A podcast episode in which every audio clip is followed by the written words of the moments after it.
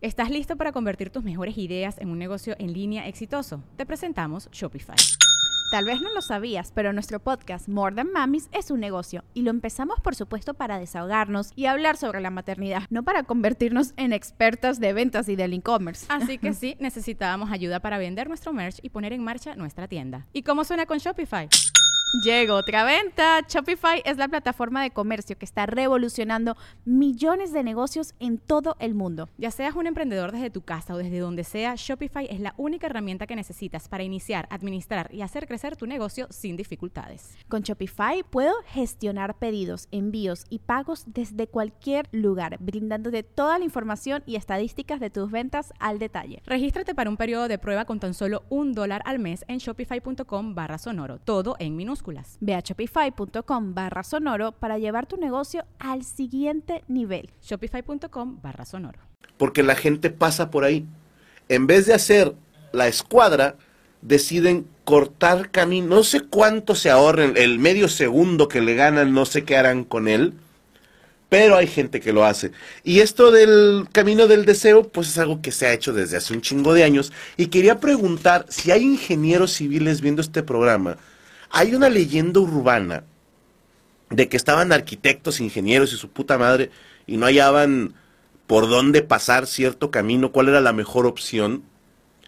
Y se dice, porque no me consta, yo, yo lo me lo como chiste, pero lo encontré como anécdota en varios portales de internet, que un padrecito dijo, suelten al burro. Y salió un güey con un pitote, no, no, salió, el, soltaron un animal y que se fijaron por dónde pasaba el animal, que porque los burros tienen un, sistema de orientación muy cabrón y siempre saben cuál es el mejor camino, aunque nunca lo hayan transitado. A veces hay ingenieros que nos puedan decir que sí es cierto o no. Eh, yo soy ingeniero civil por eso, güey, pero ponlo si sí o si no. Dice, mecánicamente hablando, jalar es más fácil. El camino del deseo es el Hong Kong. Ahí va. Eh, se supone que los mejores haciendo carreteras fueron los romanos, pero no fueron los primeros. Porque Roma se funda en el año 753 a.C. y hay calles pavimentadas en Ur, antigua Mesopotamia, del año 4000 a.C. Pero en la India ya se usaban ladrillos para pavimentar en el 3000 a.C y Darío I mandó construir el camino real persa en el año 500 antes de Cristo. O sea que antes de los romanos ya había gente que hacía carreteras, pero los romanos las perfeccionaron en su época, porque las calzadas que estos güeyes hacían estaban chingonas, tenían hasta desagüe. Y antes de que la gente saque el meme de los caminos romanos todavía existen y las carreteras de mi pueblo están bien jodidas, ¿Por qué los romanos eran mejores constructores de carreteras que los actuales ingenieros? No, señores. Ya leí al respecto y tiene mucho que ver con que en Roma a lo mucho pasaban carretas que no alcanzaban a desgastar tanto el pavimento o el bueno el empedrado en aquel entonces como nuestras carreteras y avenidas que pasan camiones cargados de gente de materiales que pesan toneladas y que van desmadrando. No dudo, no dudo que los ingenieros de repente por ahorrarse una lana las hagan hacia el Chile. Pero no va por ahí, mis hermanos. Y las carreteras que inventaron los romanos, pues eran basadas en una necesidad militar. Como estos güeyes estaban interesados en ampliar sus dominios, necesitaban comunicar bien sus ciudades principales con las nuevas o las ciudades aledañas, y por eso se inventaron estos caminos para que las tropas militares pudieran moverse con mayor facilidad. En fin, el siguiente cambio evolutivo, por así decirlo, se tardó un chingo de años. Fue hasta 1698 que Tomás Savery, perdón si lo pronuncio mal, inventó un aparato de bombeo que utilizaba el vapor para extraer agua de unas minas. En 1712, Thomas Newcomen desarrolló el motor atmosférico, un motor más chingón, que podía reemplazar a 500 caballos de tiro. Es decir, en vez de usar animalitos, usaban estas pues motores de vapor. En 1763 James Watt está reparando un motor de Newcomen y le hizo mejoras para minimizar la pérdida de calor y después se asocia con Matthew Bolton y financió el desarrollo de un mejor motor. Entonces James Watt se le atribuye la creación de este mejor motor de vapor. En 1804 Richard Trevithick presenta la primer locomotora capaz de arrastrar un tren. En 1825, George Stephenson construyó la Locomotion, primer locomotora. Y ah, aquí les traje un dato curioso. Si eres de la edad o más grande, conocerás la expresión hecho la mocha. ¿Ok? Y esta expresión, hecho la mocha, se usa para decir que va muy rápido. Y esta expresión nace, según esto, en Aguascalientes, por una locomotora, la locomotora número 40, que le decían de cariño la mocha. ¿Ok? Y toda la gente veía que pasaba hecha la chingada. Y entonces, si tú ibas corriendo rápido, decían, iba hecho la mocha por esta locomotora. Me puse a investigar a qué velocidad corría 30 kilómetros por hora, güey. 30 kilómetros por hora. Pero para esa época era como, no mames, iba de bien chingón, güey. Pero, aquí les va lo que pasa cuando estoy aburrido. Hace mucho me pregunté, ¿a qué velocidad viaja un pedo? ¿Nunca les ha dado curiosidad eso? ¿Qué? No, de verdad, ¿a qué velocidad? Y lo voy a explicar. Se ha hecho muchos chistes sobre el pedo y no seré yo uno más. Esto no es un chiste, es real. Un día me pregunté a qué velocidad viaja un pedo. Y dije, si quisiera calcularlo, ¿cómo lo haría?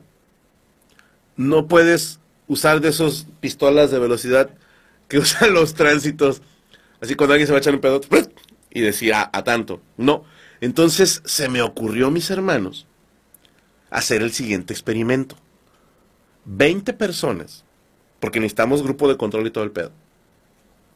Porque dije, tal vez si puedo medir la distancia y el tiempo que se tarda el fundillo en un pedo en enviar un objeto, con la distancia y el tiempo, ¿estás de acuerdo que puedo calcular velocidad? Entonces mi idea fue buscar 20 participantes para este experimento, meterles una bolita de algodón en el culo que, esté al llegue, ¿sí? O sea, no muy atorada, sino nada más al llegue. Y después, con cronómetro en mano y con una cinta de medir, a ver si es tan amable, expulse su bolita de algodón del culo y medir el tiempo y la distancia recorrida del objeto. Pero me planteaba varios problemas, porque no todos los fundillos son iguales. Todos están a cuatro dedos sobre la base de la raya, pero no todos tienen la misma circunferencia. Y también, pues hay gente que, que lo usa más que otros. Entonces dije, eso tiene que afectar en los datos de mi, de mi experimento. Y Gaby dice que no puedo poner a mis empleados a hacer eso porque sería acoso. Entonces, se salvaron, hijos de puta, ¿eh? Porque ya tenía las bolitas de algodón. Hey, it's Kaylee Cuoco for Priceline. Ready to go to your happy place for a happy price? Well, why didn't you say so? Just download the Priceline app right now and save up to 60% on hotels. So, whether it's Cousin Kevin's Kazoo concert in Kansas City, go Kevin, or Becky's Bachelorette Bash in Bermuda, you never have to miss a trip ever again. So, download the Priceline app today. Your savings are waiting. Go to your happy place for a happy price. Go to your happy price, Priceline. Eh, mi abogado dice que, que no puedo hacer esto argumentando que es por el bien de la comedia. Pero, de pura mamá me puse a googlear y hay güeyes que ya hicieron experimentos. Y calcularon la velocidad promedio de una flatulencia. Y no me lo van a creer mis hermanos. 3 metros por segundo o el equivalente 10.8 kilómetros por hora. Esa es la velocidad promedio de una flatulencia. Y luego de ahí me puse a buscar a qué velocidad corre Usain Bolt y su velocidad mejor registrada es 44.72 kilómetros por hora. Es decir, que Usain Bolt no corre hecho la mocha, ni corre como pedo. Es más rápido. Es cuatro veces más veloz que un pedo Usain Bolt. Si entiendes eso, tírate un pedo y luego multiplícalo por cuatro, güey. Y a esa velocidad corre Usain Bolt, cabrón.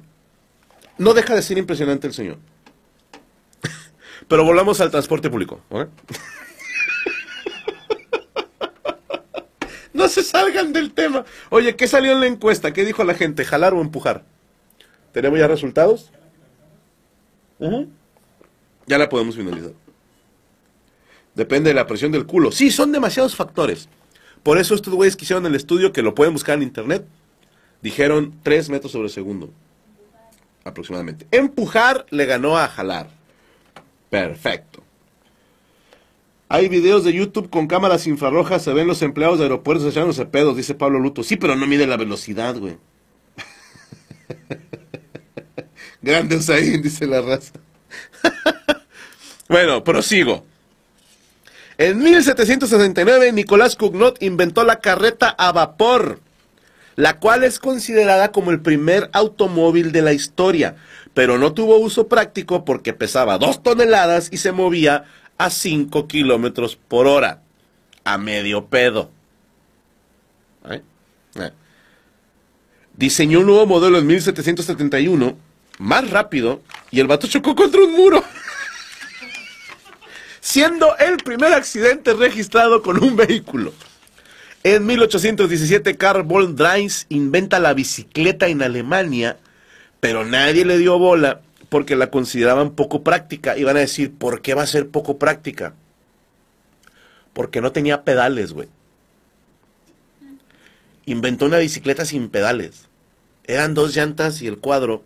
Entonces tú con tus piecitos tenías que hacer así para transportarte, agarrar vuelito y luego ya, ¿no? Como un cabrón adulto intentando andar en bicicleta. Así, por eso no jaló.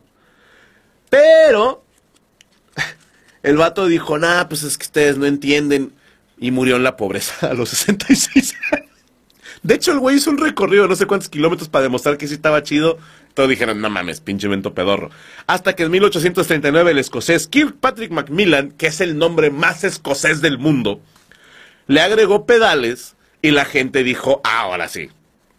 En 1867, el estadounidense Sylvester Howard Roper inventó una motocicleta a vapor.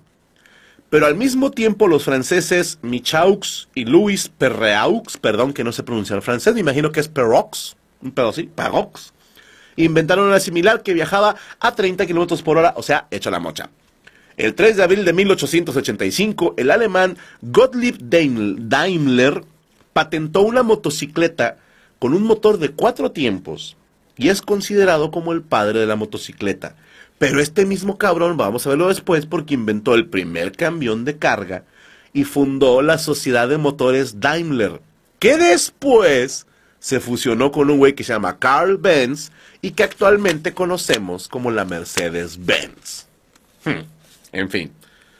En 1853 los italianos Eugenio Barsanti y Felipe Mateucci, Mateucchi inventaron un motor de combustión interna, pero en el 1861 Alphonse Bode Rochas escribe la primer descripción teórica del ciclo termodinámico de cuatro tiempos, o sea, hace la transmisión.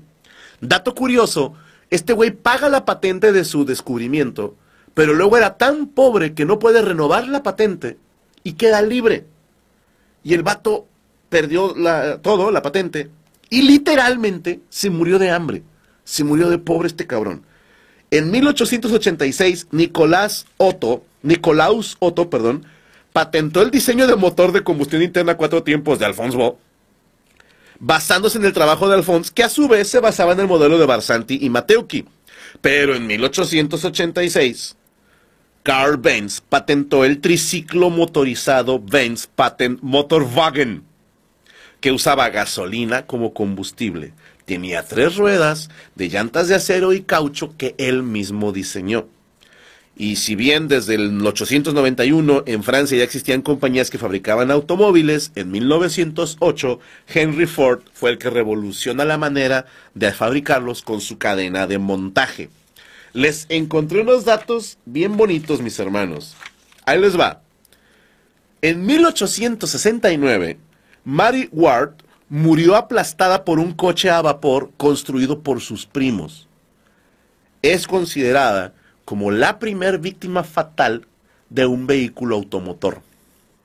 Pero el 30 de mayo de 1896, en Nueva York, Evelyn Thomas iba en bicicleta cuando Henry Wells iba manejando su Diriyah Motor Wagon que se manejaba con una palanca, no tenía volante, y el vato atropelló a Evelyn.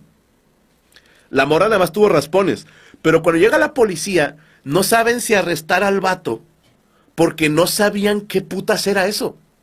O sea, él venía en un carro de los primeros, y ellos no estaban seguros si el carro se manejaba solo o si lo manejaba Henry. Entonces tenían la duda de lo arrestamos o no lo arrestamos. Se ponen de acuerdo y como tuvieron que llevar al hospital a la muchachita que, repito, solamente tuvo unos cuantos raspones, Henry fue encarcelado unos días. Primer arrestado por un accidente de tráfico. Ese mismo año en Londres, Arthur James Edsall va con una nalga que se llama Alice Standing y traía en un carro Anglo-French Motor Car Company que corría a la maravillosa velocidad de 6.5 kilómetros por hora y atropelló a una señora de 45 años llamada Bridget Driscoll, quien desgraciadamente murió del atropellamiento. Yo me pregunto, con todo respeto a la memoria de Bridget, que es la primera víctima de un atropellamiento, pero si te atropellan a 6.5 kilómetros por hora, ¿sabes cuánto es eso? No es ni un pedo. 6.5 kilómetros por hora. Pero, pero, Alice, la morra que venía con el vato que iba manejando, confesó que Arthur había modificado el motor. Entonces no se sabe a qué velocidad iba realmente. Pero ella lo describió como una saeta de fuego. Y aquí yo digo, Alice, vamos a dejarnos de mamadas. Porque todos sabemos que la saeta de fuego, en primer lugar, es una escoba voladora. Y en segundo lugar, cualquier Potterhead sabe que vuela a 150 kilómetros por hora. Y ni de pedo el carro de tu vato iba a esa velocidad. Lo cierto es que Arthur se convirtió en el primer naco en modificar y tunear un carro con tal de levantar culos. Tengo también el dato de la primer multa. Walter Arnold era propietario de un car Benz el 28 de enero de 1896 y rebasó el límite de velocidad establecido por la ley que era de 3.2 kilómetros en ciudad y 6.4, 6.5 en carreteras y zonas no urbanas. Walter iba a 13 kilómetros por hora y la policía lo, lo rebasó, lo detuvo y lo arrestó después de multarlo, perdónenme, nomás lo multaron. El pedo es, mis hermanos, el policía iba en bicicleta. Era un policleto que rebasó a un cabrón en carro, se le cerró, sí, o sea, párese, se bajó de su bici y le puso la multa. Y yo digo, lo que es que no había maldad en aquellos años, güey. Porque yo no reto, invito a cualquier policía a que intente detenerme cuando voy en mi carro. ¡Qué hijo de puta! Imagínate la persecución. O sea, el vato el Walter va en su carro hecho madre a 13 kilómetros por hora. Y atrás de él viene un policleto hecho madre. Tiene que, tiene que musicalizar eso, güey. Tan, tan, tan, tan, tan, tan, tan, tan. Si no se le imaginan, vayan y chequense, culeros. En fin, mis hermanos, encontré el dato que el primer autobús de pasajeros para transporte público es el Benz Landauer con capacidad para 8 pasajeros en 1895. A partir de ahí, hemos evolucionado al trolebús, al micro, a la combi y a todas las variaciones conocidas como pueden mostrarles ahorita Rubestel en pantalla. Fíjate, tenemos unas imágenes del paso del tiempo. Ese es de los primeros, no mames. Ve nada más la mierda. A ver, ¿el que sigue? ¿Cómo no? Transportes Monterrey. y arriba van las maletas.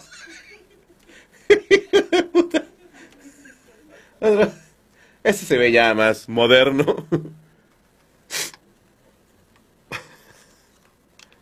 ok, ese es ya. Sí, ya. Ese hasta lo he visto, se me hace. Con Ruta 1, ¿cómo no?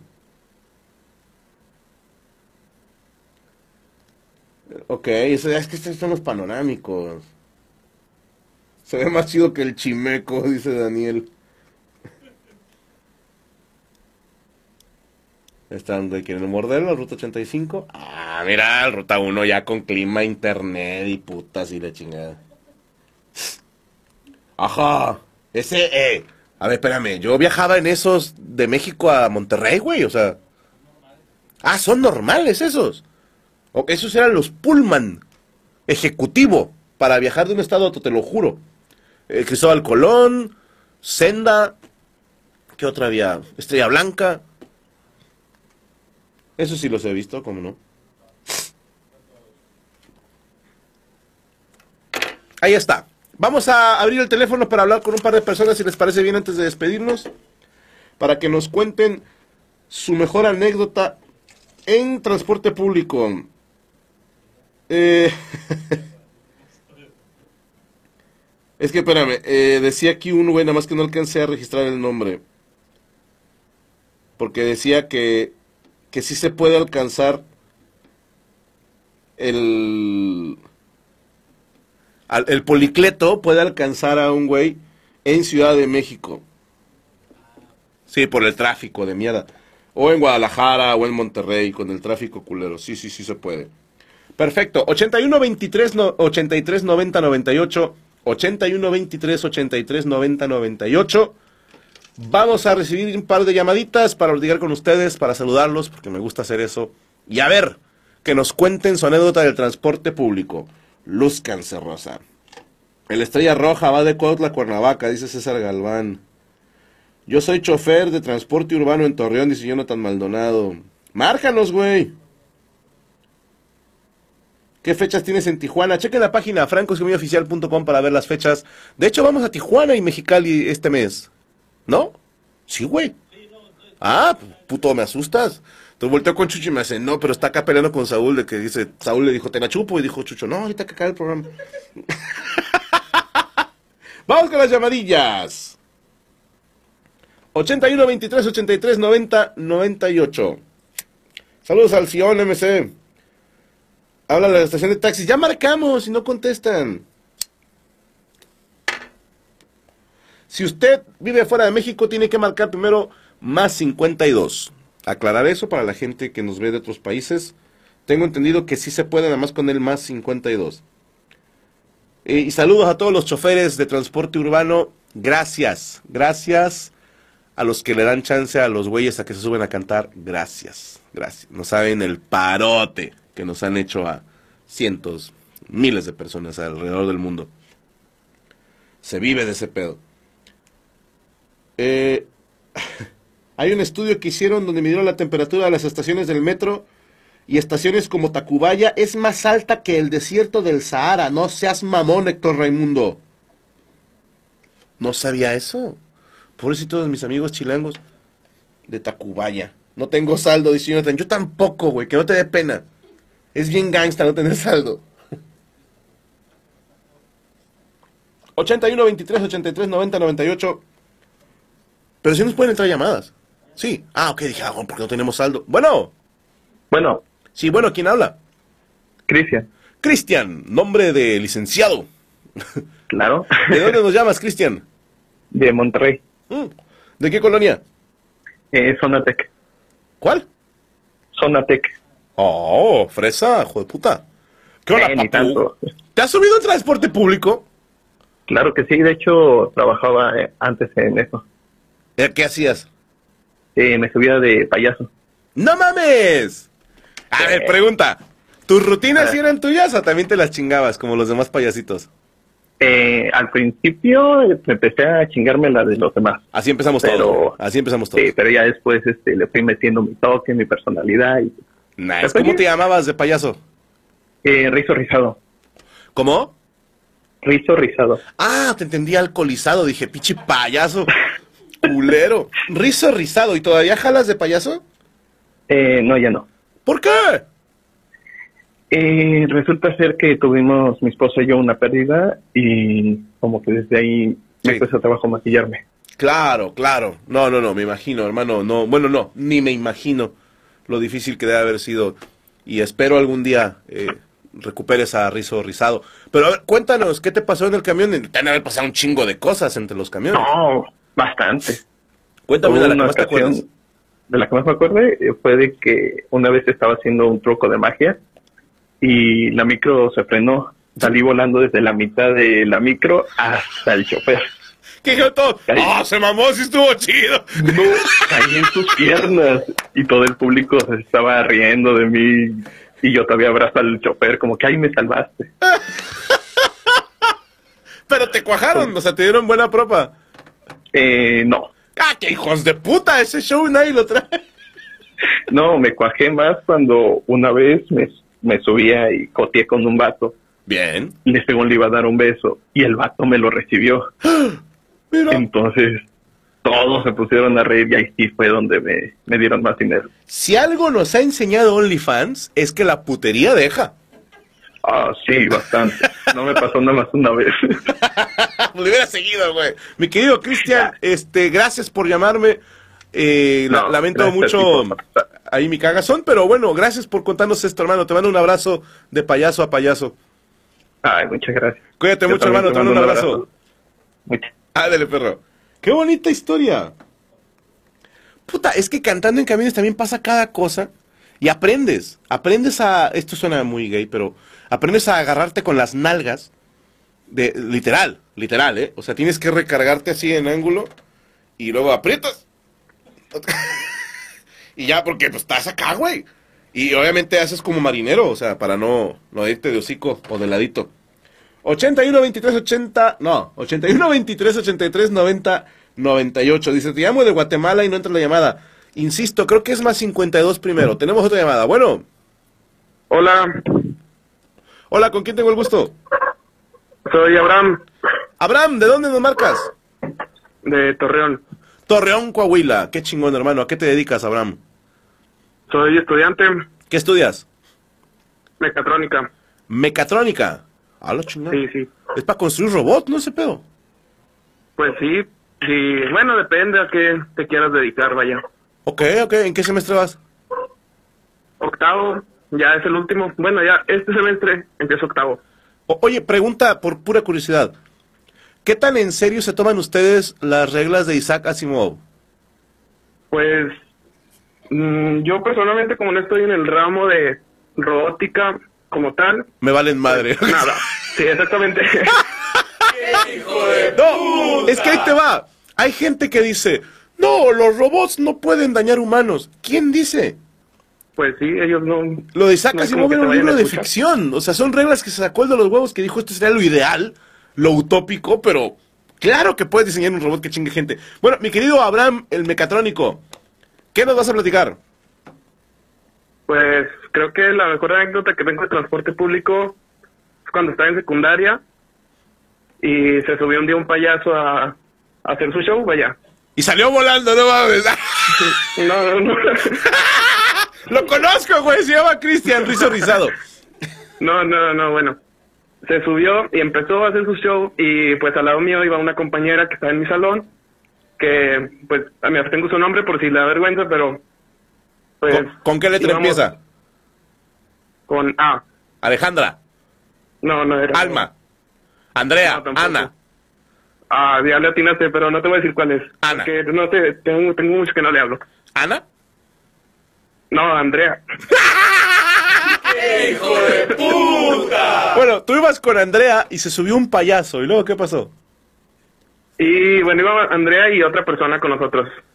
Y eh, yo estaba viendo el show porque a mí en personal sí me gusta mucho pues los shows cuando suben al camión a cantar o más los payasos, o sea, la gente que hacía comedia sí me hacía el día ya cuando salía de la escuela. A huevo.